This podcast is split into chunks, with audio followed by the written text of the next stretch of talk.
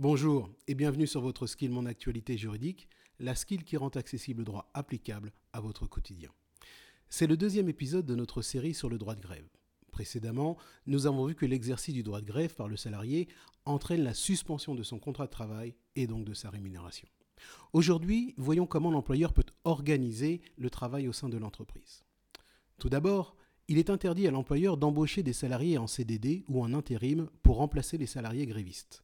En effet, le Code du travail, dans ses articles 1242-6 et 1251-10, interdit expressément cette pratique.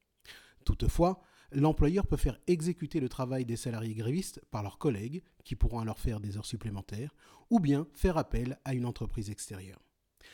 Dans l'actualité récente, nous avons vu des salariés non grévistes être insultés, bousculés par leurs collègues grévistes, voire empêchés d'exécuter leur travail au prétexte qu'ils sont des briseurs de grève. Il faut savoir qu'en droit, le fait d'empêcher les salariés non grévistes de travailler par le blocage, l'occupation de sites ou la dégradation du matériel constitue des actions illégales pouvant être sanctionnées pénalement. Voilà, c'est tout pour aujourd'hui.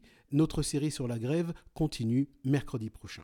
D'ici là, si vous avez des questions, n'hésitez pas à nous contacter soit via Twitter, at getlegal, G-A-I-T-L-E-G-A-L, ou bien via la messagerie de votre compte GetLegal. Enfin, si vous pensez que ce flash briefing peut intéresser un ou une de vos amis, faites-le lui connaître. À très bientôt.